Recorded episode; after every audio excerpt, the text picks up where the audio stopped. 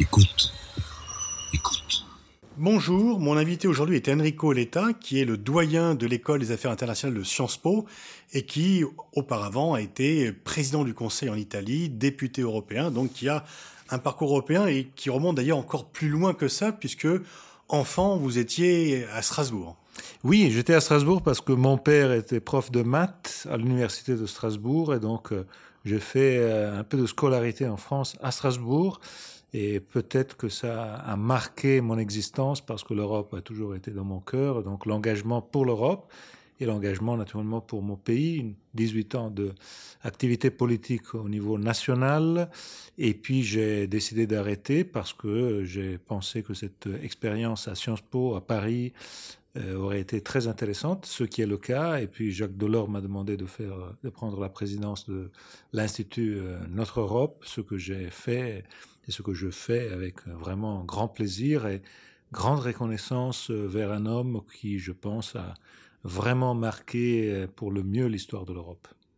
Alors vous publiez Faire l'Europe dans un monde de brut aux éditions Fayard, et dans ce livre d'ailleurs vous racontez par expérience personnelle comment la vision de l'Europe euh, et l'espace européen a changé, puisque quand vous étiez à Strasbourg, revenir en Italie était toute une expédition, si ce n'est une aventure, et qu'il était difficile d'avoir des produits italiens euh, là où vous étiez.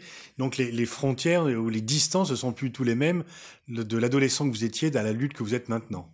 Oui, euh, petite expérience personnelle, il y a 40 ans, c'était totalement différent. Aujourd'hui, on trouve euh, les meilleurs produits gastronomiques italiens en, France et naturellement le contraire aussi en Italie, alors que quand on partait pour au mois de septembre, il fallait euh, bourré de pâtes italiennes euh, authentiques, euh, la voiture de mes parents quand on partait de Pise pour Strasbourg. En, vérité, pour moi, Strasbourg, ça a été aussi surtout la frontière. Parce que c'était la frontière aux années 70 encore. Et donc, une frontière qui a beaucoup marqué mon idée d'Europe comme la grande utopie qui se fait réalité et qui élimine les frontières entre nous, ces frontières qui ont fait tant de dégâts euh, en Europe et, pour le monde aussi, parce que toutes les guerres ont débuté chez nous, elles sont devenues à la fin guerre mondiale. Donc oui, et c'est un peu la globalisation, la mondialisation, et, mais aussi c'est vraiment l'Europe, cette idée très forte que j'ai vécue dès que j'étais euh, enfant à, l'époque, les gens, euh, vous étiez plutôt une exception à étudier en dehors de votre pays. il y a trois ou quatre générations, les gens restaient dans le cercle très proche de leur ville, leur village. Maintenant, il y a un espace qui est ouvert, les moyens d'étudier, de transport, euh, les low cost, tout ceci fait qu'il y a un horizon européen qui est quand même ouvert. Si je pense que dans l'école des affaires internationales de Sciences Po que je dirige, on a 1300 étudiants dont seulement un 30% sont français et le reste, c'est des étudiants internationaux dont euh, le quatrième ou le cinquième groupe est euh, formé par des Italiens. Le troisième, c'est les Allemands, donc l'Europe euh, bien présente, et c'est la normalité aujourd'hui de travailler avec des Allemands, des Italiens ici à Paris. Je pense que c'est quelque chose de super, c'est ce qui s'est passé de mieux. Le, vrai problème, c'est que euh, il faudrait euh, faire en sorte qu'on puisse élargir cette expérience dès l'école euh, secondaire. C'est une des propositions sur lesquelles je pousse dans le livre. L'idée donc de faire un Erasmus pour les, pour les étudiants des écoles, faire en sorte donc que l'Europe et l'expérience de l'autre ou l'expérience d'une autre ville qui devient ta maison ne soit pas seulement pour les étudiants universitaires, qui sont à la fin une petite partie et très élitaire et sélectionnée de notre société, mais que ce soit pour tous, ça donnerait l'idée que l'autre et l'autre ville, l'autre pays n'est pas un ennemi, mais c'est euh, la même chose que chez moi. Cette idée que en Europe on est partout à la maison, je pense c'est une grande idée qu'il faut faire, euh, euh, qu'il faut pousser, il faut faire grandir de plus en plus avec des politiques publiques nationales et européennes. Alors, page 14 de votre livre, donc Faire l'Europe dans un monde de brut, vous dites, euh, vous faites ce constat assez terrible, nous sommes en train, vous parlez des Européens, nous sommes en train de perdre la bataille mondiale des valeurs. Oui, je pense que c'est comme ça. même chez nous, on commence à se dire, bon, à la fin, je veux plus de sécurité, plus d'efficacité. Si pour avoir ça, je dois perdre un peu de démocratie, participation, un peu d'espace de débat, de discussion, si je dois un peu rétrécir les droits des travailleurs, si je dois, bon alors je préfère ça. Et on voit que euh, la popularité des gens comme Poutine, Erdogan, Trump, chez nous en Europe, n'est pas en baisse, ne semble pas en baisse. On, a même l'impression que ces gens-là exercent un grand attrait sur, nos, euh, sur des couches de nos populations qui se disent, bon, à la fin, on a trop payé avec nos valeurs, on voit peut-être moins de valeurs, on veut moins de valeurs, on veut plus de sécurité, d'efficacité, des gens, même des hommes forts, qui décident. Alors, euh, le grand pari est le pari de dire que l'efficacité, la sécurité pour nos sociétés, le progrès ne sont pas alternatives à nos valeurs. C'est grâce à nos valeurs que nous les avons. Et donc, il faut lier les deux choses. Elles ne deviennent pas alternatives. C'est une vraie réelle politique par rapport à la fausse réelle politique. Dans la fausse réelle politique, il faut fouler au pied les valeurs pour être efficace. Mais en fait, sur le long terme, si on ne respecte pas les nos propres valeurs, nous sommes perdants. C'est ça. Et en plus, autour de nous, euh, on voit des situations dans lesquelles euh, ce, changement de langage et cette, euh, ces priorités qui changent complètement et, le fait que voilà nos valeurs nous-mêmes on les considère acquis quand ils ne sont pas acquis, et on ne considère pas assez l'importance qu'ils ont. Et c'est une importance qui est liée aussi à, qu'est-ce que de positif à l'Europe? Quel est le, point essentiel? C'est à la fin le fait que chaque euh, famille voudrait que son enfant puisse grandir chez nous. À la fin, pourquoi ça? Parce que c'est un mix un mixte de culture, un mixte de valeurs, de droits, d'opportunités. Et, naturellement, tout ça est, quelque chose qu'on doit défendre, mais aussi faire évoluer.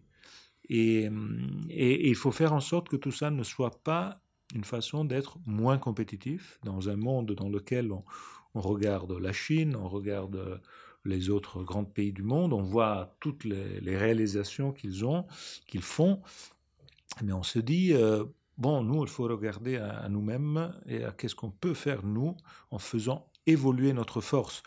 Euh, je pense que la question des valeurs est une question sur laquelle on, ne réfléchit pas assez. C'est le seul continent au monde vous mettez ensemble tous toute une série de valeurs, ils sont définis et appliqués. Ils règlent nos vies et c'est quelque chose qui n'existe autre part. Si vous mettez ensemble le fait que je suis un travailleur, j'ai des droits. Euh, la parité entre hommes et femmes est garantie. Le fait que la laïcité de l'État, je vis dans un État dans lequel ce n'est pas la religion qui impose la, façon de vivre. Euh, le fait que la protection de l'environnement est ici la plus avancée de toutes. Le fait que la justice est indépendante. Le fait que la peine de mort n'est pas possible. Vous les mettez tous ensemble. De ces valeurs sont remises en cause par des pays membres de l'Union européenne aujourd'hui. Et là, c'est le problème de l'Europe euh, centrale et orientale avec ce, grand sujet qui est lié à qu'est-ce que l'Europe, qu'est-ce que l'Union européenne. Et là, la question que je, pose, euh, premièrement, c'est qu'à la fin, l'Europe est une union de minorités. Et ça, c'est la grande force de l'Europe. Donc on se respecte tous en tant que minorité. Donc on apprend la tolérance, le respect pour l'autre et, donc la solidarité. Et l'Europe, c'est pas le supermarché de la solidarité où on entre et on prend ce qu'on veut et on laisse le reste. L'Europe, c'est une communauté dans laquelle la solidarité, ça veut dire que une fois je prends, une fois je donne. C'est pas seulement apprendre. Vous qui êtes viscéralement européen, qui avez confiance, vous voyez deux problèmes qui ne sont pas toujours mis en avant par les partisans de l'Europe. Le premier, c'est que vous admettez et vous déplorez que la construction européenne est devenue élitiste. C'est un peu ce que vous remarquez pour les étudiants. Oui, pour moi, écoutez, ça a été euh, c'est Sciences Po qui m'a ouvert les yeux peut-être. Euh, avoir devant moi euh, des classes pleine de chinoises, des chinois, brésiliens, indiens, Et là, je ne peux pas parler d'Europe avec le jargon bruxellois. Parce que le jargon bruxellois est terrible. Quand on parle d'acronymes, de technicisme, quand, on, quand je vois la différence d'un débat sur l'Europe entre un populiste anti-européen et un pro-européen, je vois tout de suite la vraie différence. C'est une différence de langage. Normalement, le populiste anti-européen parle le langage de, la vie. Il dit des choses que je, absolument, que je n'apprécie pas et je ne partage, pas. Mais normalement, le pro-européen, il parle un, langage techno et on s'arrête après quelques minutes. Alors, euh, pour moi, ça a été super important m'obliger à expliquer et parler d'Europe aux étudiants chinois. C'est-à-dire, là, il faut aller à la substance des choses. Et la substance est simple. Pourquoi fait-on l'Europe? Est-ce qu'on est obligé à la faire? Non. On fait l'Europe parce qu'on sait que dans le monde dans lequel les, euh, la puissance des Chinois, des Américains, des Indiens, des Brésiliens, ils vont faire un monde énorme dans lequel nous, on sera tous très petits, parce que la démographie va nous amener là, eh bien, ou bien on est ensemble, nous les Européens, alors on va compter quelque chose dans les grands destins, dans les grandes décisions. Si on est chacun pour soi, on ne sera pas en condition ni de se défendre, ni de défendre les valeurs européennes, et on va attendre que Xi Jinping, le grand chef de la Chine, rencontre M. Trump, le chef des États-Unis, qu'ils décident et ils nous, ils nous disent ce qu'ils ont décidé. Et franchement, c'est pas le c'est pas ce genre de monde dans lequel je voudrais que mes enfants vivent. Alors être ensemble, mais en même temps, vous mettez en avant un danger qui vous insistez beaucoup dans votre livre sur cela, euh, d'une domination de l'Europe par l'Allemagne qui viendrait euh, finalement perturber le projet européen. En vérité, ça a été comme ça dans les dernières dix années je pense que là, il y a eu aussi une responsabilité de la France euh, qui a été trop peut-être euh, dans, un regard à son intérieur, alors que l'Allemagne, hein, clairement, puisque c'était la période euh, de la crise économique financière, l'Allemagne a dominé l'Europe. Et cette domination, à la fin, n'a pas fait du bien à l'Europe, parce que l'Europe ne peut pas marcher avec un pays prédominant sur les autres. L'Europe, c'est, comme je disais, une union de minorités. Il faut être tous ensemble et il faut travailler ensemble. C'est pour ça que je dis que je, sais que même les dirigeants allemands, ils le savent et ils veulent que l'Allemagne ne soit pas dans cette situation de... Euh, Helmut Schmidt avait plusieurs fois euh, alerté ses compatriotes sur ce danger d'une Europe qui euh, dominerait le monde et vous parlez même de que dites que vous écrivez que l'Allemagne devrait éviter de devenir hégémonique en Europe. Oui, c'est ça. Donc, comment faire ça? Les, Beaucoup de dirigeants allemands sont conscients de ça, mais il faut que, premièrement, la France prenne un leadership. Parce que, de mon expérience, les Allemands euh, acceptent un co-leadership avec les Français, ils ne l'acceptent pas avec les autres. Encore aujourd'hui, malgré le changement de rapport de force euh, économique entre les deux pays? Oui, mais le Brexit a fait sortir l'autre grand pays militaire avec la France, les deux pays qui ont l'arme nucléaire, les deux pays qui sont dans le Conseil de sécurité des Nations Unies. Donc la France, après le Brexit, a gagné un rôle et de la place. Et je vois que la France de Macron aujourd'hui est en train de jouer un rôle en Europe. En plus, l'Allemagne semble plus faible politiquement, gouvernement de grande coalition, après six mois de négociations compliquées. Donc peut-être oui que c'est le bon moment, mais là, naturellement, je vois toutes les difficultés du reste d'Europe. La lettre que M. Rutte, le Premier ministre des Pays-Bas, a fait signer à sept autres pays européens avec les Pays-Bas en disant il ne faut pas aller de l'avant, il faut s'arrêter là, pas plus d'intégration le fait que l'Espagne soit dans, cette, dans ce débat à son intérieur sur les questions régionales, l'Italie qui sort, mon pays qui sort des élections avec une fragmentation politique euh, qu'on voit tous très bien. Donc, oh, on voit très bien que l'Europe aujourd'hui est perturbée politiquement, mais on voit aussi très bien qu'il y a des grandes questions sur lesquelles il faut donner des réponses qui ne peuvent que être européennes. Est-ce que vous pensez sérieusement que, en face du grand défi migratoire, qui a basculé, complètement changé euh, le, panorama politique de nos pays aujourd'hui, il puisse y avoir des réponses seulement nationales? Moi, je ne pense pas. Ou bien les réponses sont européennes et efficaces, ou bien elles ne sont pas. Le problème, c'est qu'il n'y a pas eu, et votre pays en a été plus particulièrement affecté, il n'y a pas eu de réponse européenne globale, et finalement une grande partie de l'explication du vote en Italie est peut-être liée à cela, à cette absence de solidarité européenne face par, rapport à l'Italie qui était au premier plan de la crise des réfugiés. Sûrement, c'est un des sujets, un des grands sujets qui explique euh, en partie le résultat italien. L'Europe, euh, là, c'est surtout les autres pays européens n'ont pas compris, sauf l'Allemagne tardivement et la Grèce, parce que la Grèce est l'autre pays d'entrée, que la question migratoire n'est pas la dernière des questions européennes. il ne faut pas s'occuper de la question migratoire seulement quand des réfugiés frappent à vos portes. Parce que, par exemple, le Brexit, euh, il n'y a pas de réfugiés en, au Royaume-Uni. Mais on sait tous très bien que la question migratoire était une des causes qui a poussé à la fin les Britanniques à sortir. C'est en grande partie la guerre civile en Syrie qui explique le Brexit.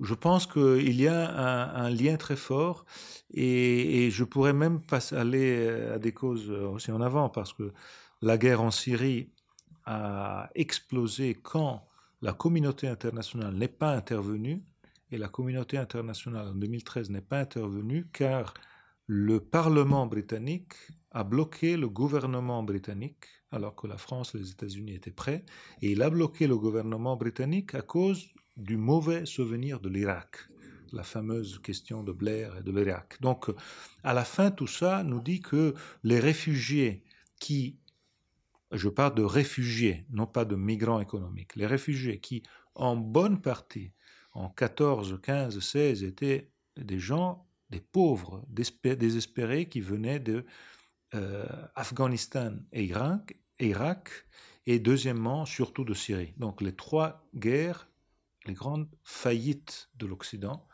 et on s'est trouvé sans aucune réponse euh, efficace. Et à la fin, on s'est trouvé dans une situation dans laquelle même les pays qui disaient, bon, c'est un problème italien et grec, ont été bouleversés par euh, ce qui s'est passé électoralement. Donc mon point, moi, c'est très simple.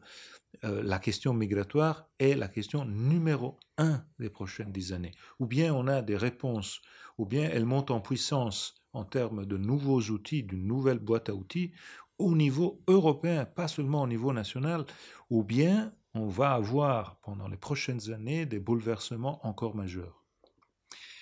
Vous, mettez effectivement en cours, vous dites que l'Europe est en train de payer la facture des deux guerres de Bush. Est-ce que, euh, à l'inverse, Mme Merkel s'est exprimée en disant que face à Trump, l'Europe devait prendre en main son propre destin? Est-ce que vous pensez qu'entre le Brexit et l'arrivée de Donald Trump au pouvoir, il y a un espace pour les pays européens qui pourrait être pris pour une plus grande autonomie? Je pense que Brexit et Trump ont beaucoup... Euh, euh, aide beaucoup le, dessin européen si naturellement on veut prendre en main notre destin. Et euh, j'ai beaucoup apprécié le discours de Macron à la Sorbonne. Ça a été un discours de quelqu'un qui, qui, dit, bon, écoutez, nous les Européens, c'est à nous de décider notre futur. Et il faut, il faut pas dire que sur tous les sujets, il faut, faut aller plus de l'avant. Moi, je suis pro-européen, mais je suis aussi quelqu'un qui pense que euh, dans le, dans le livre, je mets un chapitre qui, qui, qui est un titre un peu provocatoire, pour, même pour nous les Européens, c'est-à-dire débruxelliser l'Europe. On a trop de bruxellisation, c'est-à-dire qu'il faut des sujets sur lesquels on puisse travailler, premièrement avec plus de capital, et pas seulement Bruxelles, Bruxelles, Bruxelles, parce que l'Europe n'est pas un super État. Euh, L'Europe complète nos identités nationales. Et l'Europe surtout doit être efficace, avec une capacité de, faire ensemble ce que tout seul on ferait sans euh, l'efficacité nécessaire. Mais est-ce qu'il ne manque pas pour avancer Finalement, la France et l'Allemagne sont prêtes maintenant que l'Allemagne a de nouveau un gouvernement. Est-ce qu'il ne manque pas des pays importants qui avaient longtemps aidé ce projet d'autonomie européenne que sont l'Espagne et l'Italie? Oui, je pense que le, sujet d'un manque du Benelux, premièrement, la lettre que Ruth euh, a fait signer à quelques pays, c'est une lettre qui part du Benelux. Et Ruth est le Premier ministre des Pays-Bas. Donc euh, le Benelux qui a toujours hein, joué un rôle positif dans tout ça, et naturellement la question espagnole, la question italienne. Donc euh, oui, il faut comprendre que l'Europe a besoin d'un leadership, mais ce leadership doit être inclusif. Donc moi j'espère sérieusement qu'en Italie on trouve rapidement une solution de gouvernement et que ce gouvernement soit un gouvernement qui aide l'Europe. Euh, je pense qu'on pourrait même transformer en positif en faveur de l'Europe, faire arriver en Europe des voix qui sont les voix aujourd'hui qui demandent une Europe différente. Et il est possible et il est nécessaire parce que l'Europe comme elle est aujourd'hui, c'est évidemment une Europe qui n'est pas tellement populaire et qui n'est pas tellement capable de résoudre les problèmes qu'on a devant nous. Vous parlez de, leadership. Dans, le livre, vous faites aussi une différence entre les hommes forts, qui sont euh, de plus en plus mis en avant euh, en Chine, en Russie, en Turquie, aux États-Unis, et les leaders. Vous faites vraiment une vraie différence entre ces deux grandes catégories. Oui, je pense que le leader, c'est quelqu'un qui a une vision de l'avenir et qui lance sa vision quand les autres ne la voient pas. Ce que je conteste, c'est cette idée que le leader, c'est, le, c'est, celui qui suit ses followers. C'est celui qui est un peu un follower, euh, euh, un double, triple follower. Un follower qui suit ses propres followers. Alors, euh, les miens pensent ça et je les suis. Alors là, c'est pas un leader, ça. Je pense que le leader, c'est quelqu'un qui a une vision, c'est quelqu'un qui lance sa vision et qui dit, je pense que Helmut Kohl a été un leader. Euh, parce que quand il y a eu euh, un moment dramatique de l'histoire euh, européenne et allemande, il a, eu une vision, il a lancé cette vision et il l'a menée jusqu'au bout. Euh, et euh, quand il a dit ça, quand il a dit il faut un Deutsche Mark qui soit euh, les deux à la parité, le Deutsche Mark de l'Est et le Deutsche Mark de l'Ouest, tous l'ont pris pour un fou total. Ils lui ont tous dit ça ne va jamais marcher, il faut s'arrêter. Et lui, ça a été un leader. Il a dit bon, écoutez, c'est la seule façon, il faut être à, la parité et une monnaie, c'est un des symboles principaux. Donc voilà, ça c'est l'idée de leader que j'ai. L'homme fort, c'est autre chose. L'homme fort, c'est faire semblant aux gens et donner aux gens l'idée qu'on résout les problèmes avec la force, avec une force qui est surtout de communication et médiatique. Je pense que le grand leader, est dans le temps de l'Internet aujourd'hui, est celui qui crée des grandes coalitions. C'est celui qui évoque, qui fait, qui associe, qui crée la possibilité pour que les gens euh, donnent leur contribution. On est dans le temps du partage, de l'horizontal. Et c'est euh, là que le leader se voit. Est-ce que l'Europe ne souffre pas d'une crise, ne souffre pas d'une crise du multilatéralisme, elle qui est euh, par définition euh, multilatariste par construction et par ambition? Oui, l'Europe souffre ça parce qu'on est en train de vivre un retour du nationalisme. Quelle est la raison vraie de ce retour du nationalisme qui touche tous nos pays? C'est une raison, de mon point de vue, liée à l'accélération de la mondialisation qu'on est en train de vivre depuis quelques années. C'est une accélération euh, qui est liée surtout au changement technologique, au fait qu'on est connecté chaque moment, au fait que tout est connecté, on vit dans une boule globale désormais. Et, et donc tout ça fait en sorte que on a une crainte de perte d'identité. Et l'Europe est perçue, et ça c'est le problème, comme l'outil froid de cette mondialisation accélérée. Et donc les gens cherchent un repère, derrière euh, les choses de toujours. Qu'est-ce que les choses de toujours? Un drapeau, une langue, une frontière, une proximité très proche. La Catalogne, c'est ça à la fin. Et on, doit chercher de faire en sorte que l'Europe soit une réponse qui donne de la chaleur, qui ne soit pas cet outil froid, et qui donne de la chaleur, c'est-à-dire qui donne l'idée à nos citoyens, à nos sociétés, qu'on puisse trouver des réponses, que ce ne soit pas seulement des noms qui viennent de l'Europe. Et, là, je pense que l'Europe peut devenir cette identité euh, multiple qui complète nos identités nationales, parce que le repère du drapeau, de la langue et de la frontière nationale est un faux repère qui nous donne un peu de chaleur tout de suite, mais ne donne pas des réponses aux vrais problèmes qu'on a devant nous. Merci Enrico Letta. Je rappelle le titre de votre livre, Faire l'Europe dans un monde de brut, coécrit avec Sébastien Maillard aux éditions Fayard.